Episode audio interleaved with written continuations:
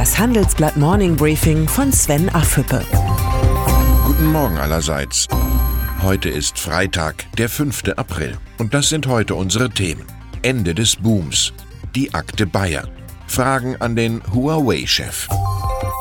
Der deutschen Wirtschaft geht zunehmend die Luft aus. Im Februar sind die Auftragseingänge um mehr als 4% eingebrochen, so stark wie seit zwei Jahren nicht mehr. Die Bestellungen aus dem Ausland schrumpften gleich um 6%. Die Ursachen sind leicht ausgemacht, das Brexit-Chaos und ein drohender Handelskrieg.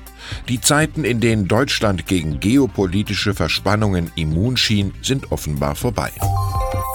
Clemens Füst, der Chef des Münchner IFO-Instituts, ist angesichts dieser Zahlen alarmiert. Das ist sehr ungewöhnlich, was wir derzeit erleben. Das ist eine Zäsur, sagt Füst im Interview mit dem Handelsblatt. Die Schwäche der deutschen Wirtschaft habe im vergangenen Jahr in der Autobranche begonnen und sich seitdem auf die gesamte Industrie ausgebreitet. Die Bundesregierung fordert der IFO-Präsident auf, endlich etwas für den Industriestandort Deutschland zu tun, sei es mit einer Steuerreform oder einer entschlossenen Förderung von Forschung und Entwicklung. Der Mann hat recht. Das Problem ist nur, die Kanzlerin vertraut eher Meinungsumfragen als den Empfehlungen von Wissenschaftlern. In die Fusionsgespräche zwischen Deutscher Bank und Commerzbank hat sich die italienische Großbank Unicredit eingeschaltet. Nach einem Bericht der Financial Times wollen die Italiener einen großen Anteil an der Commerzbank kaufen, sollte der Deal mit der Deutschen Bank scheitern. Ob die Gerüchte stimmen, ist unklar. Klar ist nur, dass der Druck auf Deutsche Bankchef Christian Sewing erheblich gestiegen ist.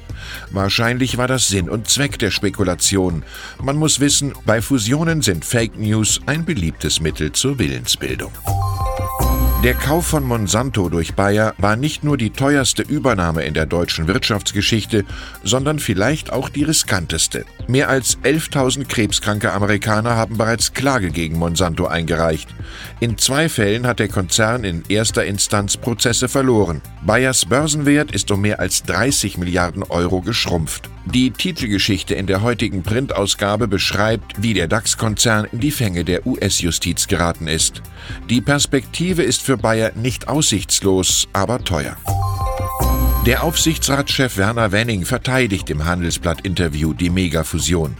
Wir haben der Strategie noch einmal ausdrücklich zugestimmt und einstimmig festgehalten, dass der Aufsichtsrat hinter dem gesamten Vorstand steht, sagte Wenning.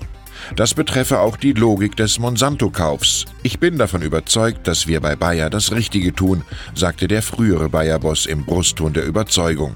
Diese Sätze müssen jetzt nur noch die Aktionäre glauben. Innenminister Horst Seehofer will die deutschen IT-Sicherheitsgesetze verschärfen. Ein entsprechender Gesetzentwurf sieht unter anderem vor, die Betreiber von kritischen Infrastrukturen zu höheren Sicherheitsstandards zu verpflichten. Ein Verbot des umstrittenen chinesischen Telekom-Ausrüsters Huawei plant Seehofer nicht. Vielmehr sollen einzelne Komponenten von einer Bundesbehörde überprüft und zertifiziert werden. Im Umgang mit China hat die Bundesregierung die Tonlage verschärft. Es gilt ab sofort das leninistische Prinzip Vertrauen ist gut, Kontrolle ist besser. Apropos Huawei. Ich fliege in der nächsten Woche nach Shenzhen. Huawei-Gründer Reng Zhengfi hat unserer Interviewanfrage nach einiger Bedenkzeit zugestimmt.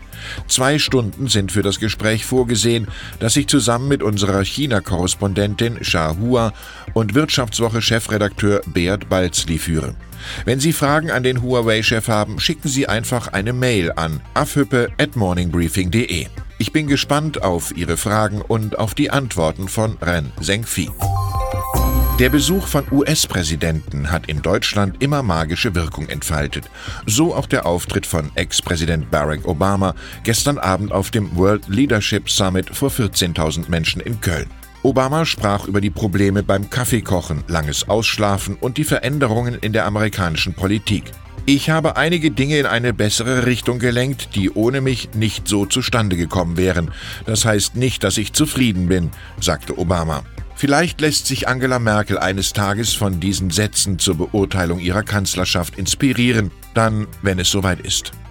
In diesem Sinne wünsche ich Ihnen ein erholsames Wochenende. Herzliche Grüße, Ihr Sven Affübel.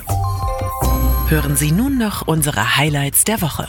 Die Zahl der Woche ist 600 Millionen. Laut einer Studie von Goldman Sachs hat der bevorstehende Brexit Großbritannien seit dem Referendum 2016 rund 600 Millionen Pfund pro Woche gekostet.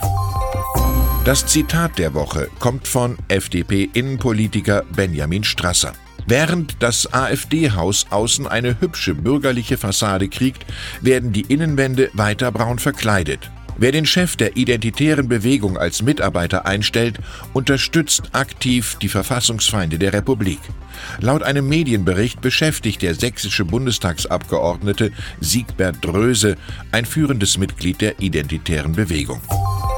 Und unsere Persönlichkeit der Woche ist Mark Zuckerberg. Der Facebook-Chef kämpft mit dem Image-Schaden durch Datenskandale. In Berlin sucht er diese Woche Unterstützung.